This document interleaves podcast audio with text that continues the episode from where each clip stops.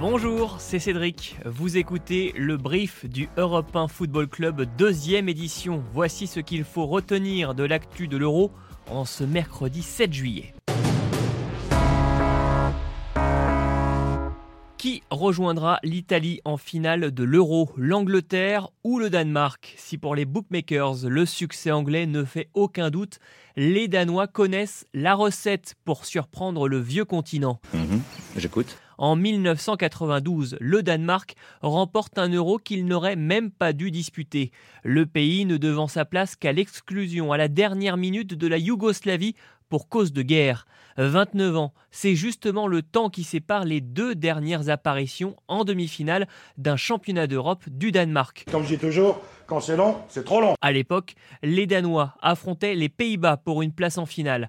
Après un match nul de partout, les deux équipes disputent une séance de tir au but, marquée par la tentative manquée de Marco van Basten, stoppée par un certain Peter Schmeichel, le père de l'actuel gardien de l'équipe du Danemark, Kasper Schmeichel. Pourra-t-il reproduire le même exploit? Il sera préparé à cela, estime le champion d'Europe 92. L'Angleterre est prévenue.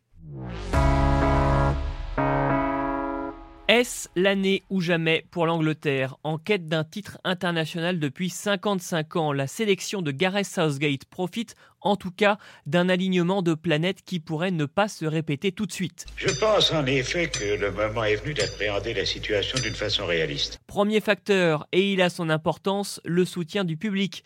Depuis le début de la compétition, l'Angleterre profite d'un calendrier favorable, en jouant presque exclusivement à Wembley.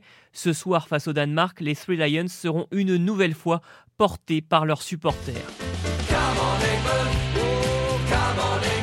Deuxième facteur, sa défense. L'Angleterre n'a jamais été aussi forte dans ce secteur. Aucun but encaissé depuis le début de la compétition. Troisième facteur, le retour en forme d'Harry Kane, le capitaine anglais, muet en phase de poule, s'est réveillé depuis les huitièmes de finale. Trois buts pour le joueur de Tottenham, comme Raheem Sterling, avec qui il forme un duo percutant. Enfin, quatrième et dernier facteur, l'expérience. Il y a deux ans, la sélection anglaise s'était inclinée en demi-finale de la Coupe du Monde face à la Croatie. C'est une nouvelle épreuve que Dieu nous envoie. Il faut savoir la surmonter.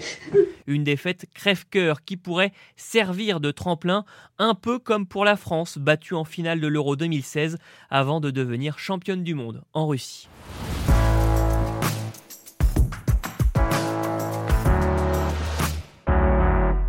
C'est la fin du brief du Europe 1 Football Club. Prochain épisode demain dès 7h sur toutes vos plateformes de podcast. Salut